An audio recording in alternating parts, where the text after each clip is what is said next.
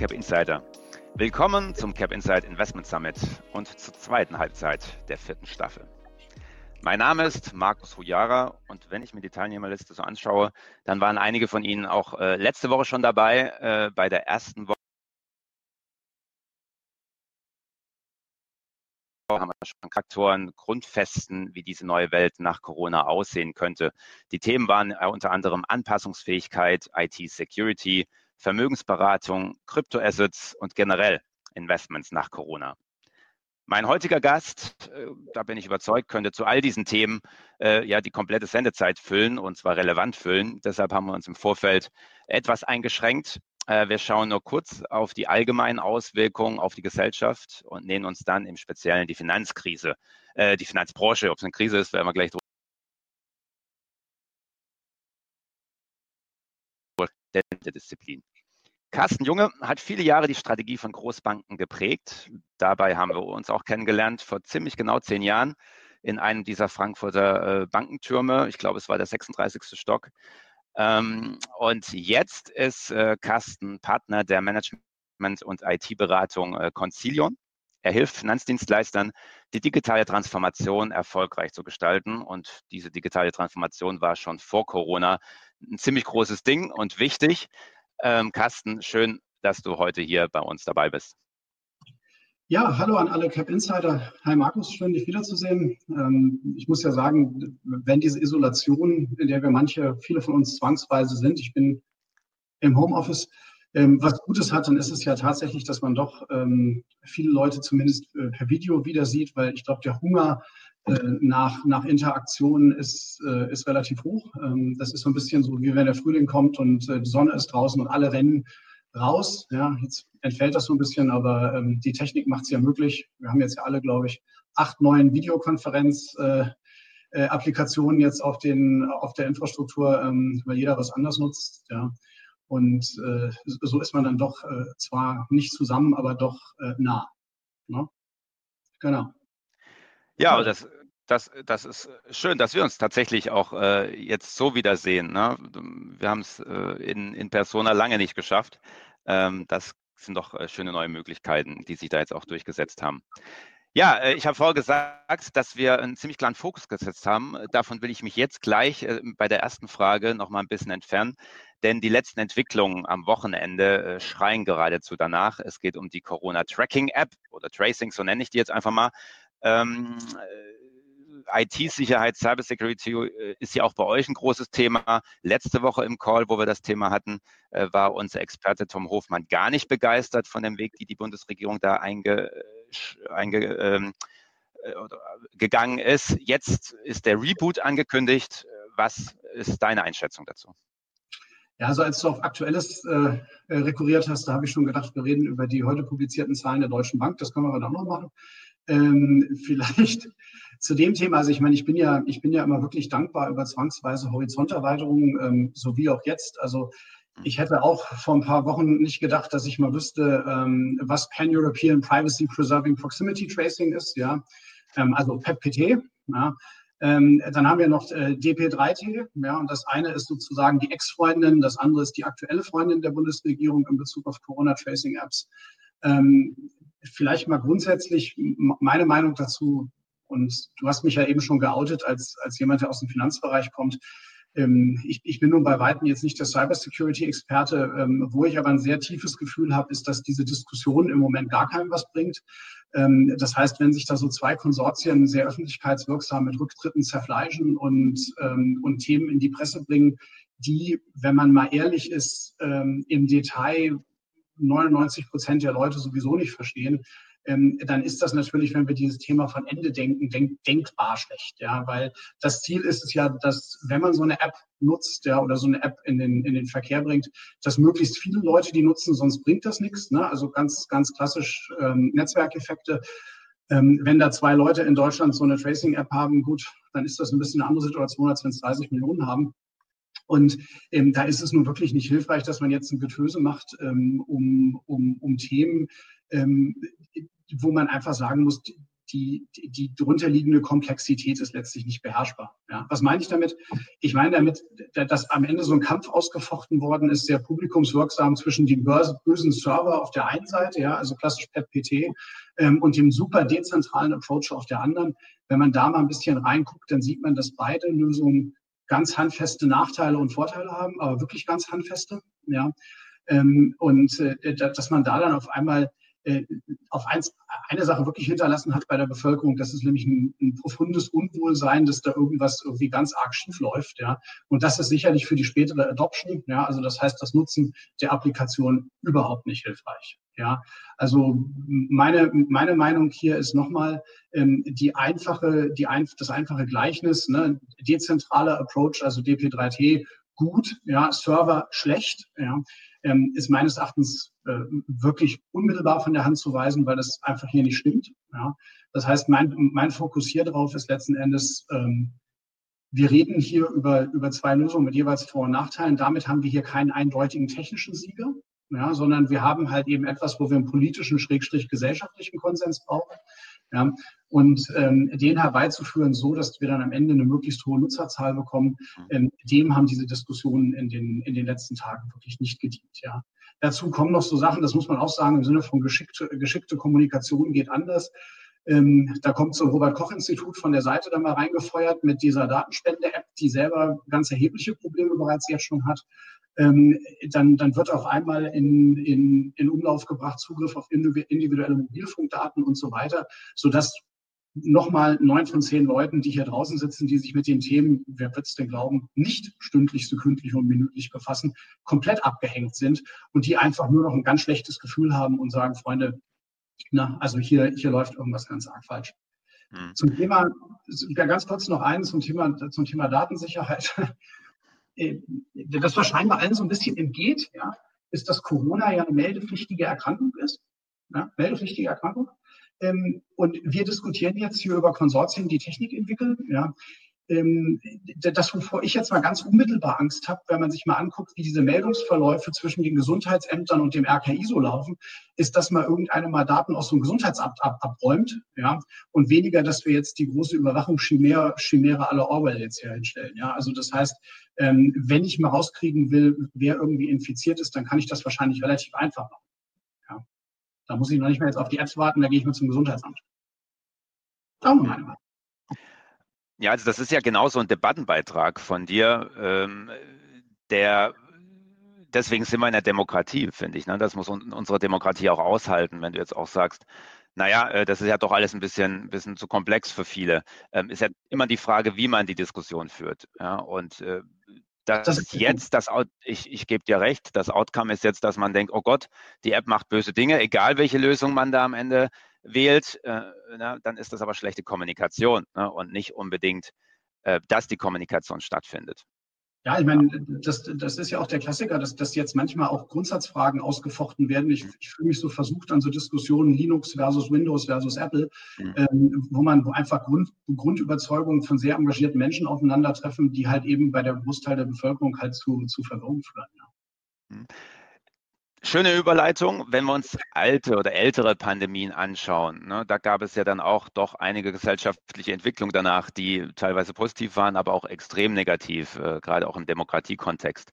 Was ist so deine Vorzeigepandemie, woraus wir am meisten lernen können für die Situation, in der wir uns jetzt befinden und was uns möglicherweise noch bevorsteht?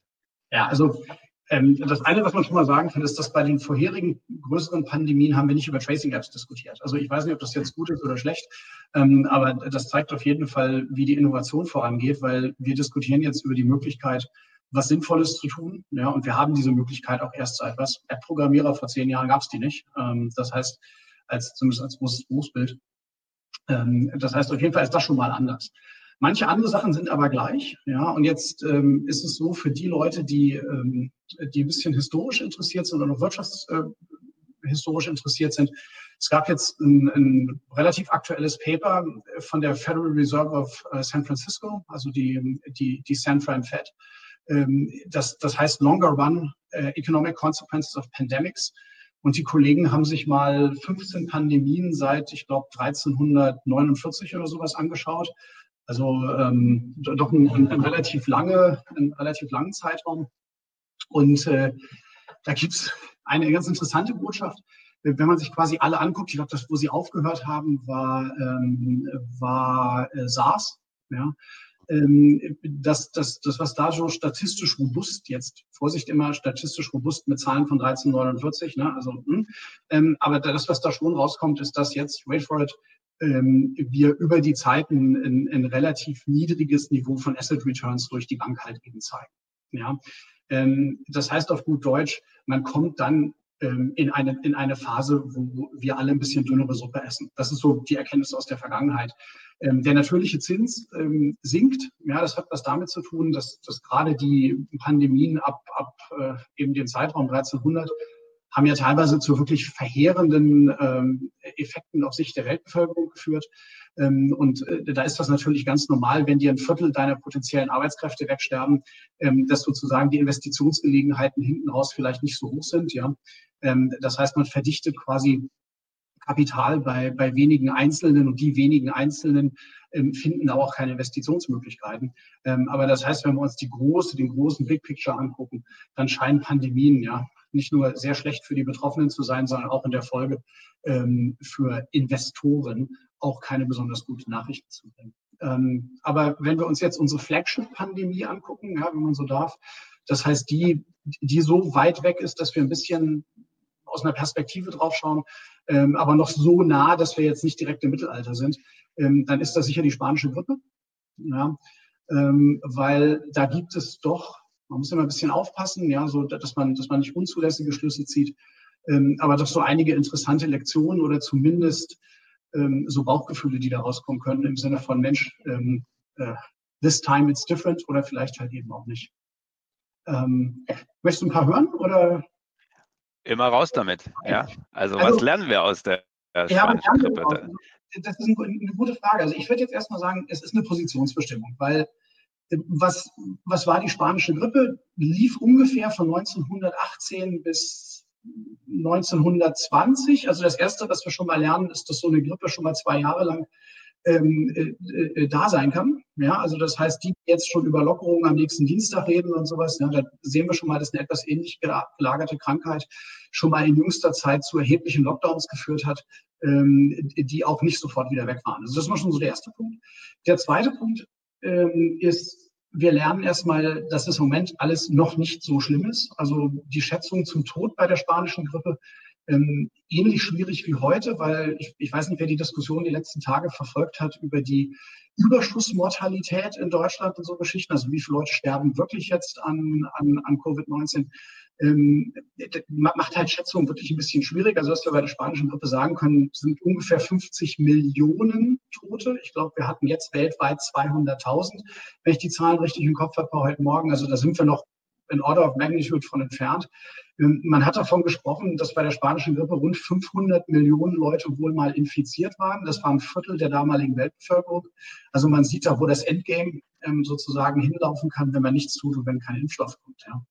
Aber da sind wir wirklich noch einen Schritt von weg. Ja, wir haben, wenn ich da kurz rein darf, äh, von der spanischen Grippe auch letzte Woche in unserem äh, Summit gehört, dass es ja eben äh, die zweite Welle war. Ne? Es gibt auch diese erste Welle, zweite Welle Diskussion und bei der spanischen Grippe war es die zweite Welle. Es kam mir eine Frage aus der, der Community, ob man denn die alten Podcasts, die alten Webinare noch nachhören kann. Das kann man auf capinsight.com, findet man alle Folgen des Cap Insight Investment Summits ähm, jemand aus dem Team darf gerne den Link äh, nochmal schicken, dann findet man das äh, direkt. So, weiter. Ja, für die, die die Studie mal lesen wollen, die ich gerade referenziert habe, habe ich den Titel mal in den Chat ähm, geschossen. Ähm, und ich glaube, einer von euch kann auch gleich noch den Link auf die alten Sachen machen. Ja, zur spanischen Grippe zurück. Ähm, ich, ich glaube, äh, pandemisch äh, ist, ist da jetzt im Moment viel gesagt und auch nichts, aber das, das, das Spannende ist für mich einfach das Umfeld, in dem das geschehen ist. Also 1920, 1918, also wir reden über knapp 100 Jahre, aber was war da eigentlich? Das Interessante war, dass quasi die spanische Grippe in der Folge sicher dazu beigetragen hat, dass wir ähm, einen, einen, einen erheblichen Rückgang der damaligen Globalisierung gesehen haben. Das heißt, das war so eine, eine der ersten wirklich weltweiten äh, globalisiert, Globalisierungswellen ähm, in industrieller Art. Das ist radikal abgebrochen worden. Ähm, Migrationsbeschränkungen sind überall aufgetaucht. Also ähm, in den USA ging das dann los. 1921 gab es den ersten Immigration Act. Ich glaube, es gab noch einen 1928, wo Quoten eingeführt worden sind und so Geschichten, weil diese xenophobischen Tendenzen, die wir auch sehen, ja auch wieder sehen. Und das ist das, was, was, was mich ja sehr bewegt, ja, diese Diskussion Wuhan-Virus, ja, also dass man sagt, das alles, alles Böse kommt vom Außen. Im Schengen-Raum haben wir auf einmal wieder Grenzen. Das sind alles Dinge, die ihre Parallelen in den 1920er Jahren halt genauso gefunden haben nach der Pandemie. Ja. Mhm. Das ist ja, also ähm, wir, die 20er sind uns jetzt ja gerade alle sehr präsent durch zum Beispiel Babylon Berlin, äh, die goldene 20er, wie man sie ja nennt, oder auch die wilden 20er. Ja, da haben sich dann auch schon äh, die Nazis angekündigt. Es gab gleichzeitig aber auch so eine, so eine Unbeschwertheit und eine, eine Partylaune und Neues war irgendwie erlaubt und äh, ja, es gab auch Innovation. Äh, siehst du auch da jetzt den Raum dafür? Also geht es in beide Richtungen, diese Parallele? Naja, es ist, es ist halt so eine Art gesellschaftliches Cocooning, was da so entstehen kann. Ne? Also das, das, was man nicht vergessen darf, ist, ist, ist man, man hat so eine Konstellation in den 1920er Jahren auch gehabt, wo, weil man halt eben auch sehr stark reiseeingeschränkt war und weil halt eben vieles nicht mehr so funktionierte wie vorher, hat man das sicherlich gewissermaßen, das ist jetzt Küchenpsychologie, aber lassen wir es mal dabei, überkompensiert. Ähm, durch eben die wilden Zwanziger, The Roaring Twenties auf Englisch. Ne? Also ähm, da gab es ja dann Jazz und die Flapper und gut, in den USA gab es Prohibitionen, dürfen wir auch nicht vergessen. Ja? Also da war es vielleicht nicht ganz so lustig. Ähm, aber es, es war tatsächlich so eine Art ähm, Frustabbau und nach einer gewissen sehr psychologisch anstrengenden Zeit, ähm, wo man dann einfach rausgegangen ist und gepartigt hat, aber in sich halt auch gepartigt hat. Ja? Mhm. Und ähm, das hat dann auch halt eben dann am Ende ja ähm, nach auch einer fantastischen wirtschaftlichen Entwicklung. Nicht? Also wir hatten in den 20er Jahren noch fantastische Börsen, das ging alles hoch, bis wir dann die, in den 30ern dann eben die Weltwirtschaftskrise hatten. Ähm, das, das war eine ein ganz verrückte, schon nach hyperaktive Zeit. Ja, also ähm, das kann natürlich ja auch passieren, wenn die Leute aus so einem Lagerkoller hier rauskommen. Also man muss sich überlegen, wenn wir hier noch zwei Jahre im Lockdown sind, ja, ein Modell The Hammer and the Dance, ne, das haben wir, glaube ich, inzwischen alle gesehen. Erst alle mal einsperren und dann die zukünftigen Wellen sozusagen äh, runterdrücken. Dann wird es sicherlich Nachholbedarf geben. Ne, es gibt in China, also vielleicht mal auf die ökonomische Seite zu kommen, als es da wieder jetzt hochging, gab es ja im, in der Luxusgüterindustrie so ein, so ein äh, Prinzip Revenge Buying. Ja, so jetzt erst recht, jetzt kaufe ich Hermes leer. Ja, gibt es auf Instagram so von chinesischen Influencern tolle Stories, wie die da alle möglichen Luxusgüterläden leer kaufen.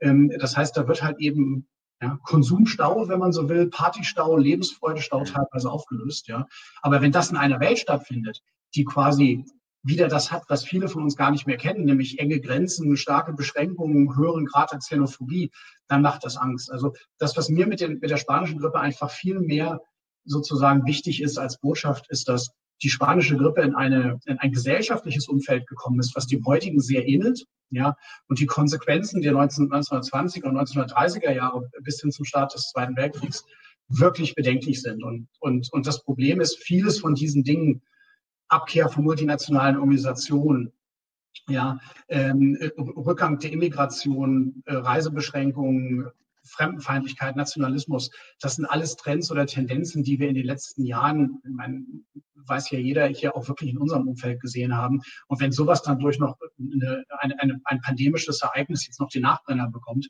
ähm, ist das was, was mich zumindest mehr umtreibt, als, sage ich ganz offen, ob Bank A jetzt schneller digitalisiert als Bank B. Mhm. Ja, also in, in, insofern, ich glaube, das ist einfach so ein Punkt, da, da müssen wir noch sensibler sein als sonst, ähm, weil am Ende werden viele Sachen anders sein und nicht alle besser.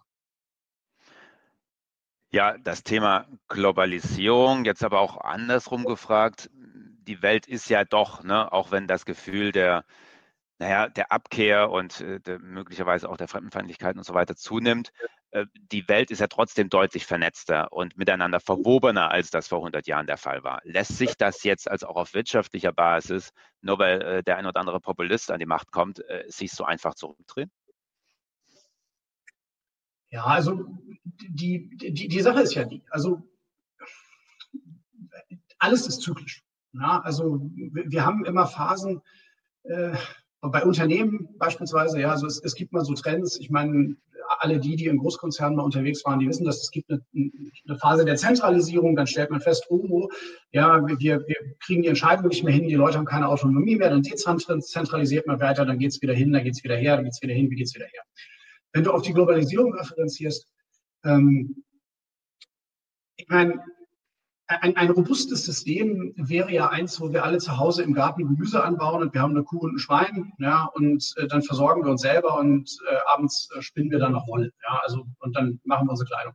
Das ist sehr robust, weil ich bin da in meinem eigenen kleinen Mikrokosmos, da passiert nicht viel, es ist aber nicht wirklich effizient. Und das, was Globalisierung ist, hat uns ja zu, zu hohen Wohlstandsgewinnen geführt, ja.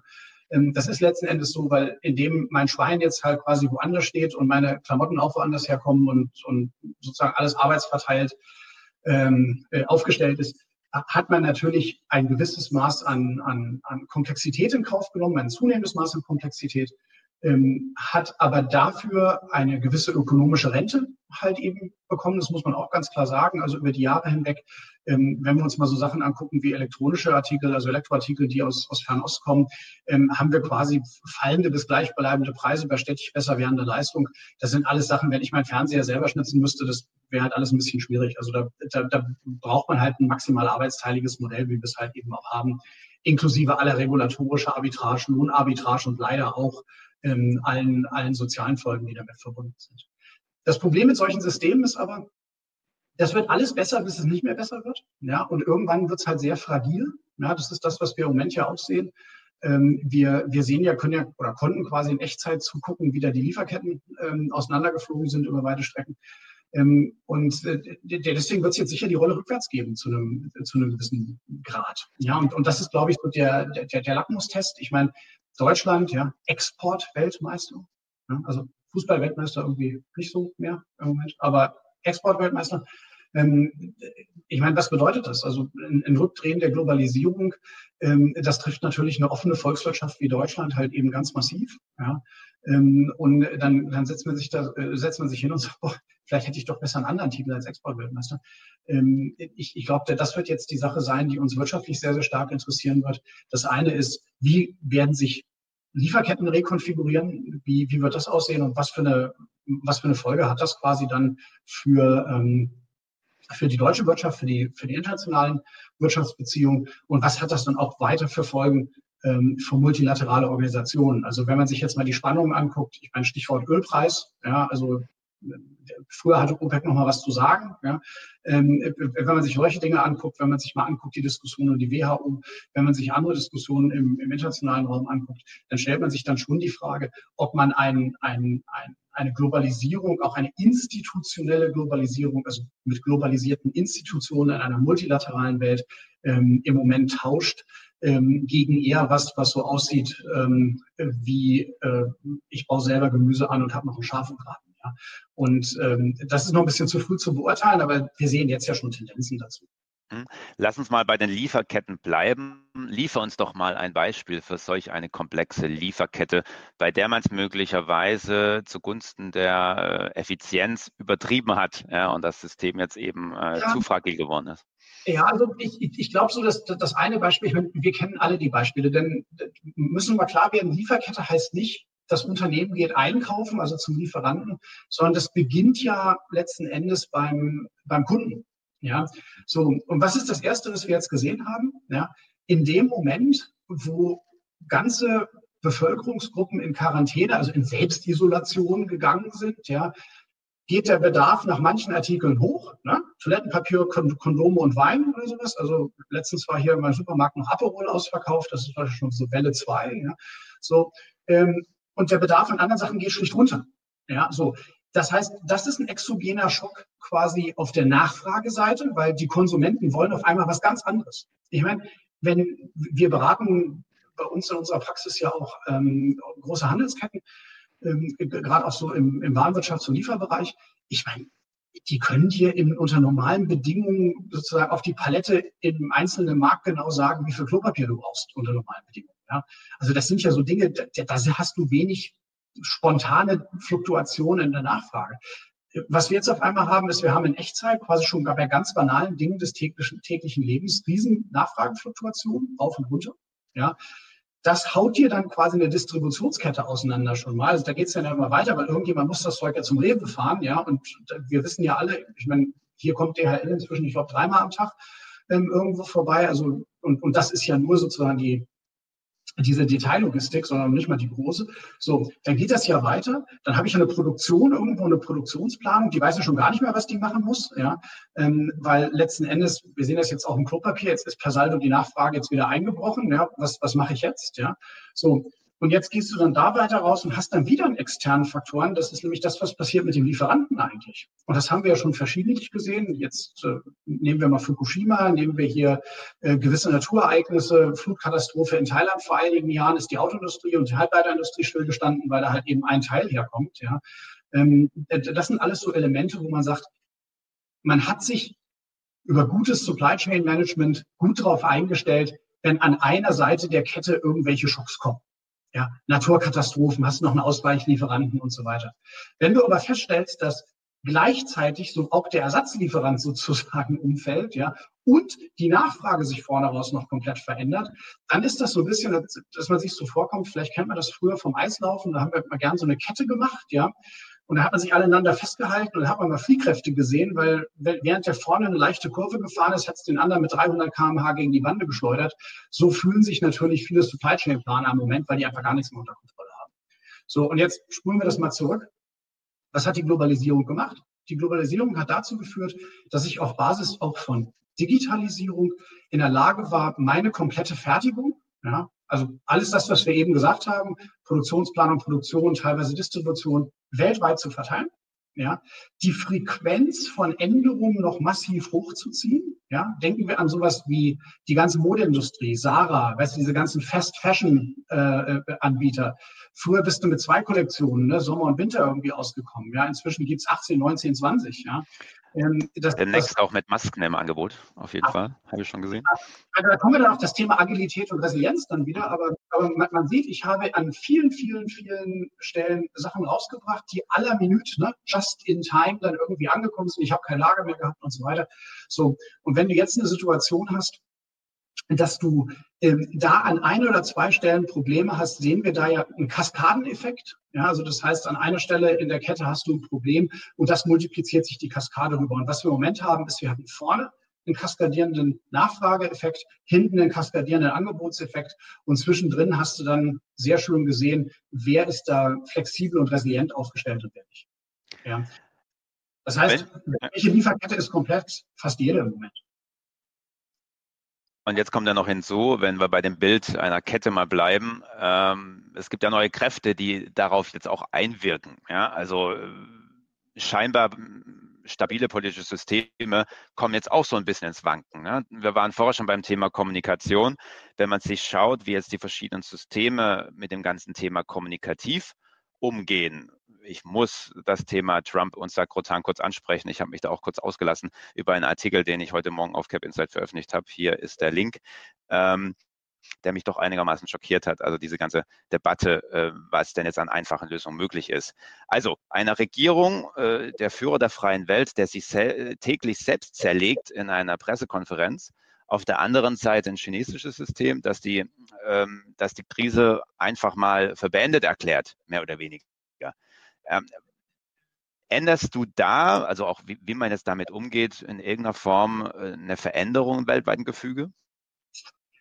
Das ist immer so schön, Geschichte wird von den Siegern geschrieben. Ne? Also ich, ich, ich glaube, wenn wir mal ganz kurz einen, einen, Schritt zurücknehmen, ist es uns allen zu wünschen als Gesellschaft und auch als, als Weltgesellschaft, ähm, dass, dass alle Länder glimpflich ähm, aus dieser Krise rauskommen. Das heißt, die, die, die Schwierigkeit, die man hier mit sowas haben kann, ist, dass man einfach hingeht und sagt, naja, ähm, das, das ist blöd, das ist schlimm und so weiter. Das, das, das, was tatsächlich tragisch und schlimm ist, ist, dass da ja Menschen dahinter sind, wo man, wo man einfach hingeht und sagt, hier, also da werden vielleicht nicht die besten Lösungen ergriffen. Und das heißt auch wieder für uns, ähm, hier auch in Europa, wenn man sich da die Reaktionen der meisten Staaten anguckt, dass man einfach sagen kann, dieses Old Europe ja, ist zumindest auf der Governance-Seite vielleicht nicht ganz so schlecht aufgestellt. Ja. Also ähm, ich glaube auch gerade wenn man das mal so sagen darf, wir waren eben da, als wir bei, als wir bei den Tracing-Apps waren, ähm, ich finde, viel von dem, was wir hier sehen, zeigt auch die Stärke des Föderalismus, sowohl halt eben auf nationaler Ebene sowie auch auf, auf, auf internationaler Ebene in Europa, dass man einfach sagt, man hat halt eben relativ viele, in Anführungsstrichen, Labore, ähm, die unterschiedliche äh, Varianten des Gleichen ausprobieren, sodass man auch lernen kann. Also ich finde, das ist eine inhärente Stärke eines demokratischen und föderalistischen Systems mit allen Diskussionen und Nebengeräuschen, die dann, die dann dabei auskommen. Aber wenn Geschichte von Siegern geschrieben wird, was wird denn passieren? Also die, die, die, die Pandemie wird uns wieder verlassen. Also ich glaube, das wissen wir alle, ja, weil irgendwann, ähm, wenn wir dann sozusagen zwei Drittel der Bevölkerung infiziert haben, dann ist halt Schluss. Ja. Das heißt, das Ding wird ein Ende haben. Die Frage ist nur, wann kommt das und, und was sind die, die Schäden auf dem Weg dahin? Und dann wissen wir auch, was passieren wird. Es wird halt eben ähm, alle die Regierungen, alle die Führer, ja, muss man auch mal sagen, die, die da noch da sind, ja, die werden natürlich dieses Ende für sich reklamieren und sagen, dass genau ihre politischen Maßnahmen die waren, die dazu geführt haben, dass es so rausgelaufen ist.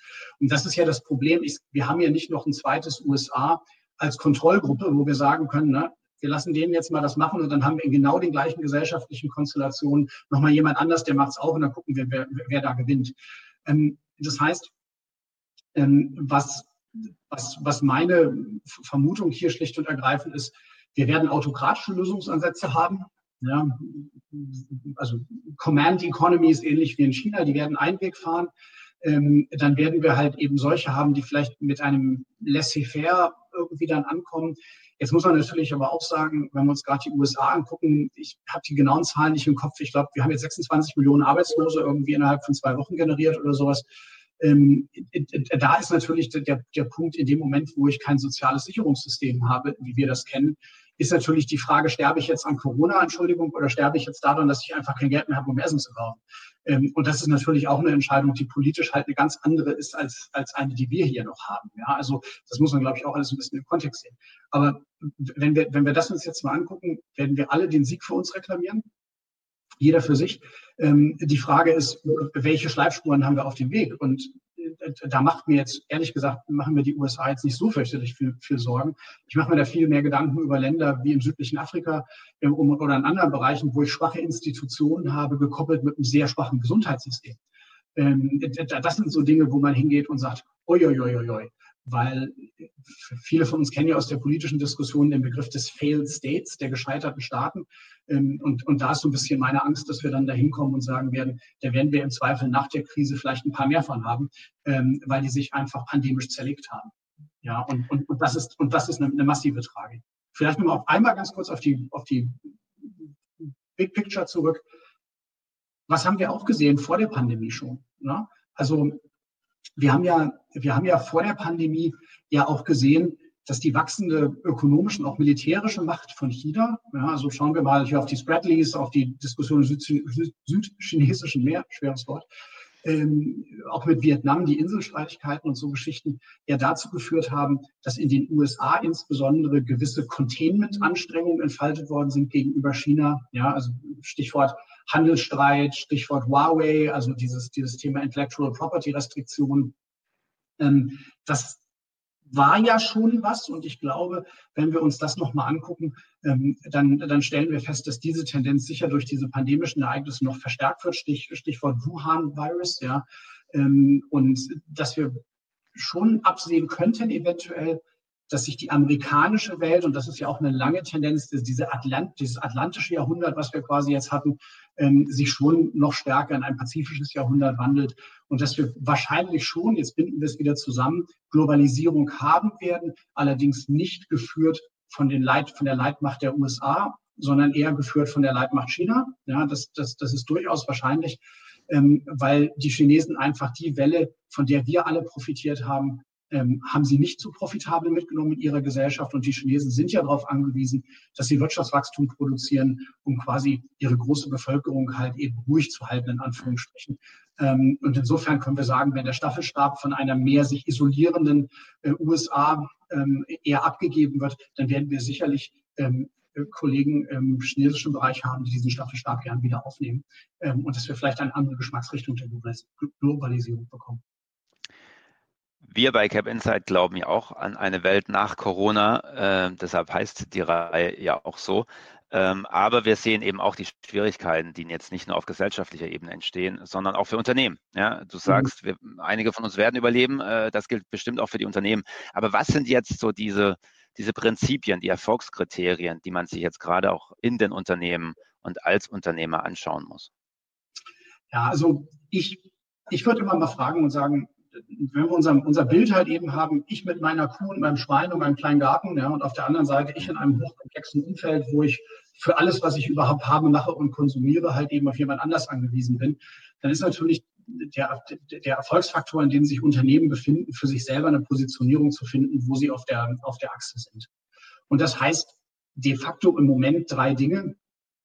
Ähm, das, das heißt für mich im Wesentlichen, sie müssen flexibel sein, also modern, agil, ja, müssen Agilität an den Tag legen. Ähm, was immer sie machen, muss resilient sein. Also das heißt antifragil, glaube ich jetzt mal von, von Nikolaus Nassim Taleb. Also das heißt, dass man hingeht und sagt, auch wenn man was Komplexes tun will, dass man einfach sagen muss, man überverkomplext es nicht. Das kein Deutsch, aber man macht es nicht zu komplex, äh, zu komplex, damit man diese Fragilität nicht einbaut. Man macht es eben resilient. Ähm, und das, das große Medium dazu, beide diese Sachen zu unterstützen, ist schlicht und ergreifend die Digitalisierung. Ja. Für Unternehmen mal ganz spezifisch, ich meine, es sind so ein bisschen Punkte, ganz ehrlich, wenn man sich das mal anschaut, ähm, da hilft wie immer so der gesunde Menschenverstand. Ja. Also schauen wir uns mal Führung an. Ja, also großes Unternehmen, ja, was ist jetzt besser? Ja, zentralisierte Führung, der Patron weist jetzt irgendwas an und sagt, alle laufen jetzt in die Richtung oder dezentralisierte Führung mit großer Gestalt, Gestaltungsautonomie vor Ort. Ja. Ich habe eben gerade das hohe Lied des Föderalismus gesungen, also da ist wahrscheinlich meine Meinung irgendwie klar. Ähm, ich glaube schon, dass, dass man streng nach Subsidiarität arbeiten sollte und hingehen müsste und sagen müsste, ähm, wir machen hier nicht so eine Command-and-Control-Economy, sondern wir gehen halt eben hin auch auf Unternehmensseite und delegieren Verantwortung so weit wie möglich. Ja. Das ist halt letztendlich auch agil. Dann hast du sowas, ähm, werden wir auch sicherlich drauf kommen und das, das sehen wir auch alle heute, das Thema wo arbeiten die Leute eigentlich? Ja, sind die alle so wie früher in einem Büro und vorne am Pult sitzt dann der Chef, ja, so, so wie früher bei der Galeere, ne, wo hinten einer den Takt getrommelt hat und dann alle, äh, äh, äh. Ähm, oder ist das so, dass wir halt eben ähm, mehr dezentralisiert arbeiten können? Ja, das geht ja nicht überall. Ja, also eine Backstube kann jetzt schlecht Leute ins Homeoffice schicken, dass jeder von zu Hause irgendwie backt. Das geht nicht. Ja, aber wenn man sich das quasi anschaut, halt eben in vielen von den doch dienstleistungsorientierten Berufen ist das sicherlich möglich. Ja, dann das, das andere Thema, der Spezialist versus den Generalisten. Ja? Also, ja, es ist auch so ein Punkt. Also ich glaube, gerade wenn, wenn Sachen komplex werden und muss umsatteln und flexibel sein, dann habe ich lieber den, der ein wenig über ganz viel weiß, ja, als einen, der irgendwie ganz viel über ganz wenig weiß. Ähm, zumindest in so einem groberen betrieblichen Kontext, weil die einfach schneller quasi, oder so, so würde man das annehmen, schneller sozusagen sich aus ihrem mentalen Silo befreien können. Ja. Und, und letzten Endes auch, ich meine, ich, ich komme nun aus dem Bankwesen, da ist das Welt ja, die Welt ja sehr stark von Policies und Compliance und Guidelines und so geprägt. Ja. Das ist halt auch so der Punkt, lieber so ein bisschen Principles-Based Regulation, wie man sagen würde im Aufsichtsrecht. Also das heißt grobe Prinzipien, ja, als dass man es ausdefinieren will. Also mein Punkt an der Stelle ist immer, ähm, es gab ja in den USA aber vor vielen, vielen Jahren so ein Thema, was ist die, genau, kommt gerade eine sehr gute Frage, was ist die Legaldefinition von Pornografie? Ähm, wenn man sich das mal anguckt, dann wäre sozusagen der regulatorische Approach, dass man da genau ausmisst und sagt, ja, wie viel Zentimeter von was darf ich denn in welcher Form sehen? Ja, die Amerikaner haben sich das ganz einfach gemacht. Ein Supreme Court Justice sagte damals, ne, also Pornografie legal zu definieren ist schwierig, aber ich erkenne es, wenn ich sehe. Ja, und ich glaube, das sind so Punkte, wo man einfach auch mal sagen muss, so könnte dann auch mal eine Policy aussehen, ohne jetzt natürlich ähm, den Missbrauchtüren vorzuöffnen. Ähm, wir hatten gerade eine Frage, die, die jetzt gerade gut passt ähm, zum Thema Immobilienmärkten und Homeoffice. Ähm, exzellente Frage. Ähm, wenn wir uns das mal anschauen, in, in vielen Unternehmen mit Homeoffice-fähigen Tätigkeiten sehen wir ja jetzt schon so dieses, ähm, diese Hotdesk-Prinzipien. Ja, also das heißt, wenn ich 100 Mitarbeiter habe, halte ich halt eben sowieso nur 80 Arbeitsplätze vor, ähm, weil letzten Endes nie jeder da ist. Ja, also weiß man jemand krank oder im Urlaub und, und einer ist sowieso im Homeoffice und so weiter. Ähm, Im Moment, wenn ich auf der Kundenseite spreche mit Leuten, ähm, gibt es jetzt ganz manifeste Planspiele, das auf eher 50 Prozent runterzudampfen, weil man jetzt einfach ein, eine massive Nagelprobe gesehen hat, dass die Infrastruktur funktioniert. Ja, muss man ja auch mal sagen am Rande. Ne? Also bei den meisten Leuten, das Internet funktioniert gut, ja, ich kann weiterhin noch Netflix streamen, während ich arbeite, also natürlich nicht gleichzeitig. Ähm, man, man hat die Möglichkeit, das zu tun.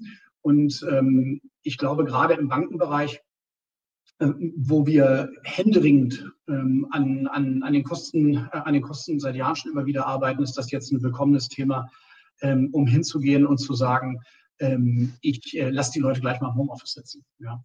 Das heißt, the future of work ist, ist natürlich so ein bisschen so, ich meine, in meinem Leben ist es so und bei, bei, bei vielen Leuten aus der Bankenszene, die würden wunderbar damit zurechtkommen, von fünf Arbeitstagen halt zwei Tage ins Büro zu gehen, mit dem Fokus auf Face-to-Face-Meetings, ne? also dass man, dass man da mal präsent ist und so weiter ähm, aber weniger auf dieses tradierte Arbeitsmodell ne, mit der Juckerpalme und dem Eckbüro und, ähm, und, und dem Vorzimmer, ähm, sondern dass man da einfach reinkommt und dann einfach ein bisschen FaceTime halt eben generiert. Ja. Und, und deswegen, ich sehe es jetzt reinweise im Moment hier, ähm, dass die Leute, die jetzt gesagt haben, wir haben jetzt 20, 30.000 Leute im Homeoffice und das ist so das Niveau, was viele der Großbanken gerade haben, ja, hier in Deutschland, ähm, da wird der Schritt auch dann eher sein, dass man genau die Entmietung, die schon angefangen hat auf den Flächen, ähm, nochmal stärker aufnimmt. Ja. Ähm, jetzt muss man immer trennen, weil die Frage nach dem Immobilienmarkt war, ähm, was ist der Unterschied zwischen Wohn- und Gewerbe und, ähm, und letzten Endes auch Büro. Ähm, also für Büro bin ich im Moment halt überhaupt nicht optimistisch, ja, weil letzten Endes ähm, die Leute, die jetzt zu Hause sitzen und wo das funktioniert und die haben ein angenehmes Umfeld, ähm, ich weiß nicht, ob die unbedingt Lust haben, teilweise aus dem Taunus oder aus Richtung Aschaffenburg oder was auch immer nach Frankfurt noch einzupendeln, jeden Tag die Woche, wenn sie es auch von zu Hause aus machen können. Und das hat ja auch funktioniert. Ja. Lieber Carsten, ich denke, wir haben den Boden geebnet äh, hin zur Finanzbranche. Ich möchte noch eine Sache posten, weil du es genannt hast, äh, Antifragilität. Das Buch von Taleb schon ein bisschen älter, aber gerade für diese Zeiten äh, hat es für mich fast Bibelcharakter. Ja, du hast drei Themen angesprochen, Agilität, Resilienz und Digitalisierung. Äh, drei Begriffe, die ich jetzt nicht unbedingt und direkt mit jedem Finanzinstitut in Verbindung bringe. Oh. Stehen wir in Deutschland und Europa jetzt vor einer neuen Bankenkrise? Ja, ähm, gute Frage. Ähm, das, das ist so ein bisschen so ein Voldemort-Thema. Ne? Also ich, ich, ich möchte es jetzt nicht so ausrufen. Ne? Und, und, und ich sehe es ehrlich gesagt auch nicht. Also ich habe ja eben schon mal gesagt, heute Morgen kamen Zahlen der Deutschen Bank. Ähm, da hat sich jetzt ja das ähm, einigermaßen gezeigt, was wir ähm, schon gesehen haben durch unsere Kundeninteraktion jetzt über, über Q1.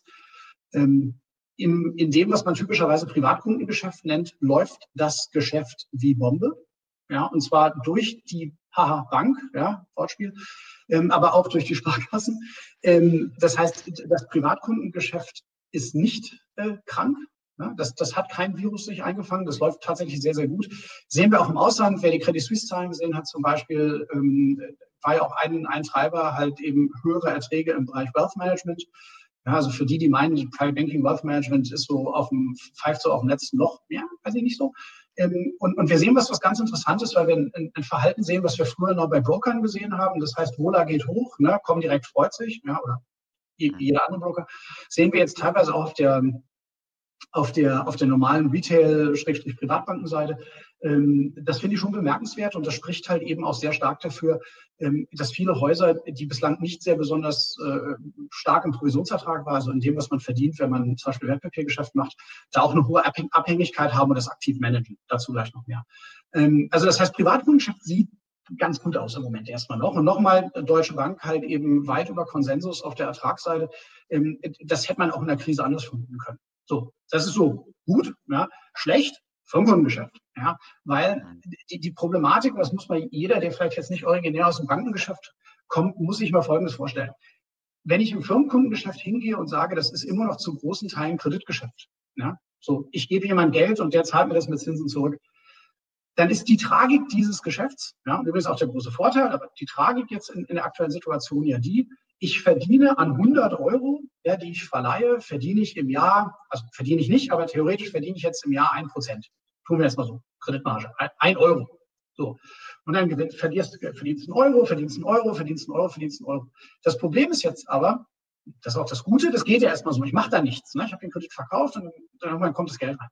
Wenn mir diese Firma aber umfällt, ja, also die Leute wollen nicht mehr das, was ich habe und mein Klopapier kommt nicht an und das ist alles ganz schlecht und mir fällt der Kredit aus, da habe ich 100 Euro verloren. Jetzt kann ich mir überlegen, wie viel Neugeschäft ich machen muss, um dann wieder mit 1 Euro, 1 Euro, 1 Euro auf diese 100 Euro zu kommen. Das heißt, die ganz große Frage auf, aus, aus Bankenseite ist letzten Endes halt, was passiert hier im Unternehmensbereich, im Firmenkundengeschäft, ja. So, und jetzt gucken wir, das ist ja auch die ganze Thematik der Lockerungsdiskussion, ja. Wenn man sich jetzt mal Gastronomie anguckt, ja. Durchschnittliche Reserve eines Gastronomen, ja, ein Monat. Ja. Wenn man sich das mal alles mal ein bisschen weiterspinnt, ja, Gabi Sonnenstudio, ja, die macht jetzt auch nicht noch zehn Monate hier rum, ohne dass die aufmacht, ja. Und, und das ist genau jetzt die Schwierigkeit, dass man hingeht und sagt, wenn wir hier Deutschland zumachen, wenn wir Europa zumachen, wenn wir die Welt zumachen, dann werden wir eine Bankenkrise haben in der Folge von ganz, ganz vielen anderen Krisen. Ja, dann sind nämlich die Banken quasi nur die nächsten in der Kette, die sich in die Reihe stellen, weil alle anderen vorne schon pleite gegangen sind. Ja, und dann trifft es die dann auch. Ja. Deswegen, ich sehe es im Moment nicht, weil wir sehen ja die Konjunkturprogramme, wir sehen den Stimulus, wir sehen die Kurzarbeiteraktion, wir sehen die ehrlicherweise für Deutschland unbürokratische Hilfe, die geleistet wird, auch von der, von der Bundesregierung ähm, gerade im Unternehmensbereich. Und deswegen müsste man davon ausgehen, das abwenden zu können. Ja, wenn das nicht gelingt und wir haben eine, eine Gesundheitskrise, eine, eine, eine Pandemie, die dann die Realwirtschaft infiziert und wir hohe Kreditausfallraten sehen, dann werden wir ein Problem haben, weil da, da langt keine Vorsorge auf der Welt dafür, das aufzufangen.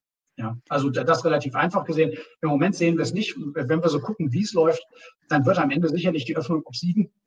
Aber dann kannst du dir wirklich jetzt aussuchen, was du machst entweder ich alimentiere vorne die Firmen als, als, als äh, Regierung oder ich alimentiere hinten die Banken, kannst du dir aussuchen. Hm. Ja. Der Vorteil ist, wenn ich die Firmen alimentiere, habe ich ja einen Knock-on-Effekt hinten raus auf die Bankenseite, dass ich die indirekt mitstabilisiere. Ja. Deswegen, wie gesagt, im, Moment noch nicht zu sehen und das, das andere ist halt ein politisches Thema. Ja, dennoch wird so ein Bankenvorstand sich jetzt schon fragen, ne? also welches Projekt, das er möglicherweise mittelfristig sich angegangen ist, gerade auf der Seite, in der ihr berät, äh, IT-Bereich, digitale Transformationsbereich. Naja, führe ich das jetzt noch weiter äh, oder äh, spare ich mir jetzt äh, die, die weiteren, die weiteren äh, Ausgaben, um ein bisschen was in der Kriegskasse zu haben? Äh, wie reagieren da gerade die Banken? Ja, es ist interessant. Also zum einen ist, ist die Logik, die dahinter steht, ich meine, du, du kommst ja, Markus, ähm, aus, dem, aus dem Marketing ja ursprünglich mal.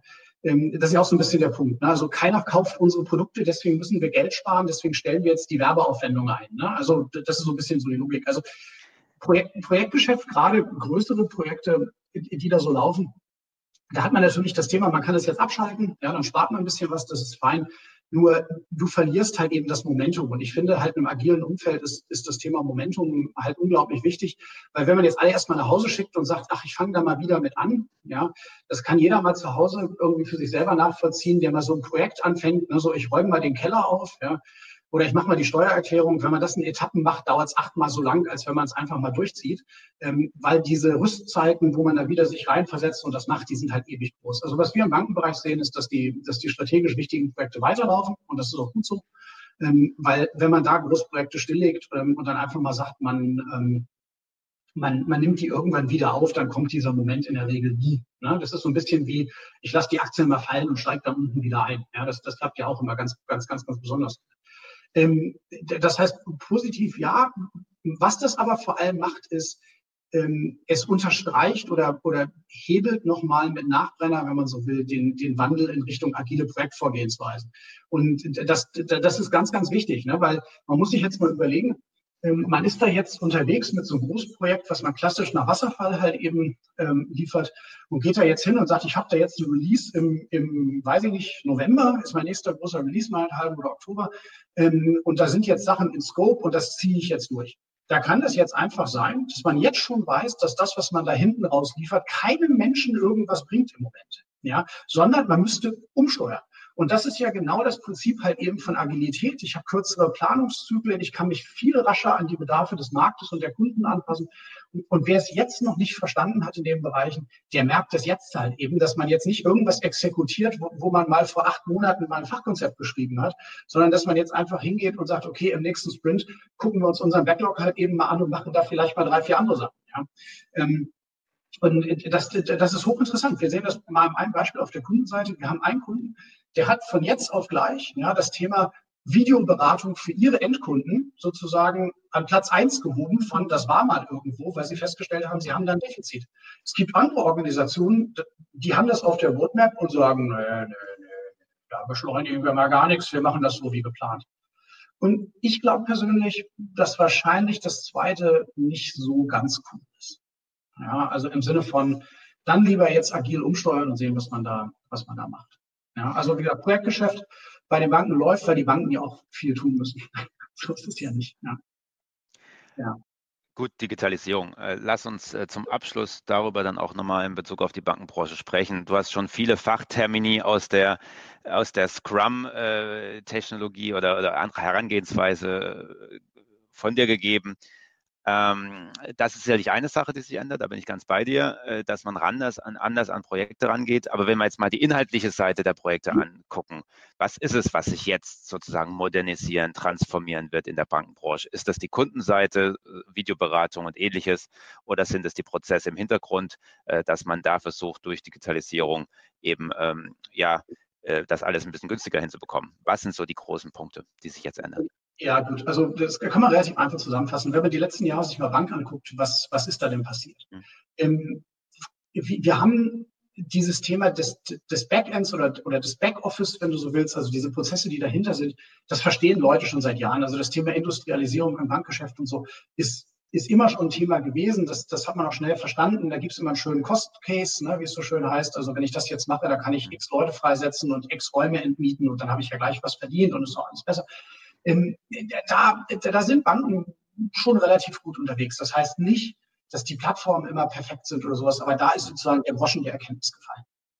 Die, die Problematik, wo der Groschen der Erkenntnis oder die Markt der Erkenntnis in dem Fall vielleicht, es ein größeres Thema ist, viel langsamer gefallen ist, ist das ganze Thema Kundenfrontend. Ähm, als, als ich im Bankgeschäft angefangen habe, so in den 90ern, da war das ganz, ganz klar, es gibt in der Bank gibt es eine Filiale, das ist der Hauptkontakt und Ankerpunkt zum Kunden. Und alles andere war irgendwie optional. Ne? Da kam dann irgendwann Telebanking und Online-Banking und dann, dann, dann kamen die Selbstbedienungsautomaten. Das, das war alles irgendwie optional, aber die Filiale ist. So. Und in den letzten Jahren ist für alle sichtbar ja ein klarer Paradigmenshift irgendwie entstanden, wo man einfach sieht und sagt, nee, Freunde, es ist komplett andersrum. Ja, also ich habe digitale Kanäle, ich habe SB-Kanäle und nebenbei habe ich eventuell als Option die Filiale. So. Da, da gibt es viele, die, die haben das jetzt noch nicht so verinnerlicht oder wollen es nicht verinnerlichen, weil es bei ihnen zu ganz, ganz komischen Effekten im Geschäftsmodell halt eben führen würde. Ja, aber lasst uns mal ganz kurz dastehen. So, das heißt, wir haben jetzt so ein Digital First Thema. Ne? Also man wird woanders Mobile First in der Bank sagen wir jetzt einfach mal Digital First. Also wir gehen gleich zu so einem Omnikanal-Ansatz, dass das da weitergeht. Und das muss jetzt irgendwie ja, neuhessisch gematcht werden, quasi auf den, auf den Kundenbedarf. Und das Interessante ist letzten Endes, die Kundenbedarfe, die verändern sich überhaupt nicht. Wie sollen sie es denn auch? Also ich meine, Bank ist für die meisten Leute eh nicht vergnügungssteuerpflichtig. Das heißt, wenn man sich das mal anschaut, im Retail-Geschäft geht es, also in dem klassischen breiten Privatkundengeschäft, geht es halt eben immer um die gleichen Themen. Der, das, der alte Ben Tellings, der, der ehemalige Chef der ING hier in, in Deutschland, also damals noch der, der ING Dieber, der hat das mal so schön gesagt, im, im Sinne von, es gibt drei, vier, fünf äh, äh, Finanzprodukte, die der Retail-Kunde braucht, Ende aus Mickey Mouse und dann, wenn der zweimal im Leben einmal eine Altersvorsorgeberatung und einmal eine Baufee, ich überspitze jetzt mal, ja, dann genügt das, wenn das in der nächsten Hauptstadt sozusagen, also im nächsten Hauptzentrum irgendwie eine Filiale ist, ja. So, das, das heißt, dort sieht man halt relativ stark, dass man ständig Beratungsbedarfe konstruiert, die vielleicht für diese Klientel gar nicht so da sind und dass man darüber eine Filialinfrastruktur rechtfertigt. So, das heißt, hier geht es wirklich um digitalen Service, wie man das halt eben hinbringt. Stichwort, äh, wir sehen das bei den Challenger-Banken, ne, also schnelle Kontoeröffnung, gute Interfaces. Ich bekomme meine fünf, sechs, sieben klassische Bargeld- und, und Logistikthemen halt eben gut durch. Das zweite Thema ist, es gibt ja noch andere Kundengruppen, Private Banking, Wealth Management zum Beispiel. Was wollen die denn? Ja gut, das ist dann Luxusgüter, also geführt ist das ein, im Banktechnik ein Luxusgut. Die wollen halt gepampert werden die brauchen exzellente ähm, Investment Advice, ja, also, also ähm, äh, Anlageempfehlungen. Und das sind so Dinge, wo man sagt, dieser Bedarf war schon immer da, seitdem es die gibt. Hier müssen wir sehen, wie kann man das digital liefern. Ja, also wie kann ich jetzt Kundennähe herstellen? Weil die Realität war ja auch schon vor Corona, dass ein Großteil der Wertpapierberatung telefonisch erfolgt ist beispielsweise. Ja, jetzt haben wir neue technische Medien. Jetzt müssen wir sehen, wie kriegen wir das hin? Und da ist das Endgame, ja, das Endziel ist ja, dass man hingeht und sagt, ein Vermögenskundenbetreuer also jetzt nicht gerade Wealth Management, aber so da in diesem Mittelsegment, der betreut jetzt nicht mehr 250 Kunden, sondern 500. Und indem der technische Medien nutzt, merken die gar nicht, dass das irgendwie verwässert ist bei ihnen, sondern sie haben sogar noch eine bessere Erfahrung. Das ist, das ist so dieses Thema. Und im Firmenkundengeschäft ist es ganz ähnlich.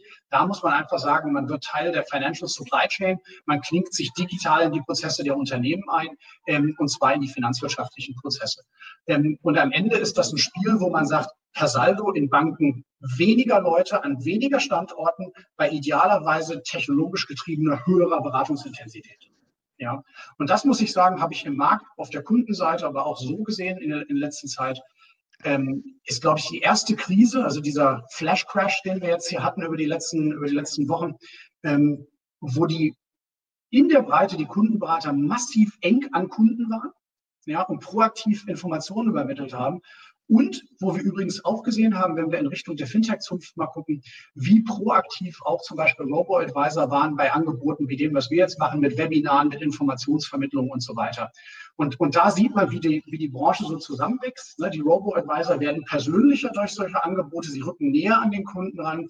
Ja, den Banken fehlt halt die digitale Komponente, dass sie überhaupt die Plattform haben, das zu tun, weil das Persönliche konnten sie eh schon. Also das heißt, die brauchen den Kanal, die anderen brauchen, glaube ich, die Relationship Skills und dann sieht man, wie die Bank der Zukunft dann zukünftig äh, aussehen wird. Lieber Carsten, in den letzten zehn Jahren hat sich nicht viel verändert. Der Redeanteil mit dir ist äh, wie damals schon sehr ungleich verteilt. Mir ist es aber eine Freude und deshalb stelle ich dir eine letzte Frage, äh, die nochmal dir freien Raum äh, lässt, ein großes Bild zu entwerfen. April 2021, wie sieht da unsere Welt aus? Also ich hoffe, wir haben gutes Wetter. Ähm, das, das wäre schon mal gar nicht schlecht. Ja? Weil stellen wir vor, wir wären jetzt alle in Quarantäne und es wird ständig regnen, das ist ja fürchterlich. Ja? Kann man ja gleich nach Hamburg ziehen. Ähm, halt, halt, halt. Drei Wochen lang Sonnenschein hier. Ja. Das, das, das, andere, das andere ist, ich, ich glaube, wir werden in einer, in, in einer gemanagten Öffnung sein, wenn wir keinen Impfstoff gefunden haben bis dahin. Das heißt, wir werden halt eben die Testvarianten, also das Testing hochgefahren haben, wir werden selektive Öffnungen haben, wir werden teilweise wieder Situationen haben, wo manche Risikogruppen zurückbeordert werden. Ähm, ich glaube, wir, wir werden uns an vieles gewöhnen. Also Stichwort Masken, die ja zum Beispiel in Hessen ab heute auch mit Tragepflicht sind, die werden vielleicht auch mehr Teil des Stadtbildes werden. Ähm, ich glaube, auf der anderen Seite werden wir auf niedrigem Niveau ökonomisch stabil sein. Es werden sich andere Sachen ähm, gut eingepegelt haben. Stichwort Lieferdienste, Stichwort Work from Home, ähnliche Punkte. So, so dass ich glaube, es wird sich so anfühlen wie jetzt, allerdings mit niedriger Intensität und höherer Gewöhnung. Ja. Ähm, ich glaube, es gibt einfach zwei, zwei entscheidende Punkte. Das eine ist das Thema Testing. Also wenn man einen Schnelltest halt eben irgendwo hat mit ich spucke in ein Röhrchen und kann Antikörper nachweisen, ähm, dann werden wir in Richtung Normalität überschießen. Wenn wir das nicht wirklich haben, dann wird es eher so aussehen wie heute. Ähm, wirtschaftlich, glaube ich, wird es halt okay sein. Ich glaube aber, wir werden sehr, sehr viele Kleingewerbetreibende auf dem Weg dahin verlieren, weil die jetzt eigentlich schon an der Wand stehen und das ist eigentlich tragisch für die Städte, ähm, weil das, das, das letzten Endes einfach die Lebensqualität auch reduziert. Ja. Also ähm, ich bin vorsichtig optimistisch, wie ich es immer so bin. Ich hoffe aber für uns alle, dass wir da, dass wir da gut rauskommen und ich glaube, ich hoffe, dass wir alle was Positives hier auch mitnehmen, auch im April 2021, dass wir ähm, viele solche Formate haben, wie ihr anbietet, dass wir gut virtuell miteinander zusammenarbeiten und dass wir auch die Hilfsbereitschaft ähm, und, und das soziale Zusammenrücken, was wir wirklich an vielen Stellen sehen, uns genauso bewahren. Das hoffe ich auch. Und äh, wie die medizinische Situation sich bis dahin äh, weiterentwickeln wird, ähm, werden wir morgen besprechen. Ähm, hier in der Folie haben wir natürlich einen Fehler. Das ist nicht Christian Lach, den Sie hier sehen, sondern nochmal Carsten Junge. Nein, morgen werden wir über Healthcare äh, sprechen, ähm, wie sich dort die medizinische Lage entwickelt, wann es einen Impfstoff möglicherweise geben wird, wie die Medikation aussehen wird, aber auch was das für Investments in den ähm, Healthcare-Bereich bedeutet. Äh, ich freue mich morgen auf spannende Gesprächspartner von Bellevue Asset Management. Heute bleibt mir nur noch dir zu, äh, dir zu danken, Carsten, für eine spannende Stunde, äh, in der wir über die Gesellschaft, aber im Speziellen auch über die Finanzindustrie gesprochen haben. Diesen und allen, alle anderen Folgen können Sie als Podcast nachhören auf capinsights.com. Carsten, vielen Dank, dass du dabei warst und auch Sie, liebe Cap Insider, kommen Sie schön durch den Tag, kommen Sie gut durch die Woche und beehren Sie uns beim Cap Insight Investment Summit schon morgen gerne wieder. Wunderbar, Dankeschön. Auf Wiedersehen.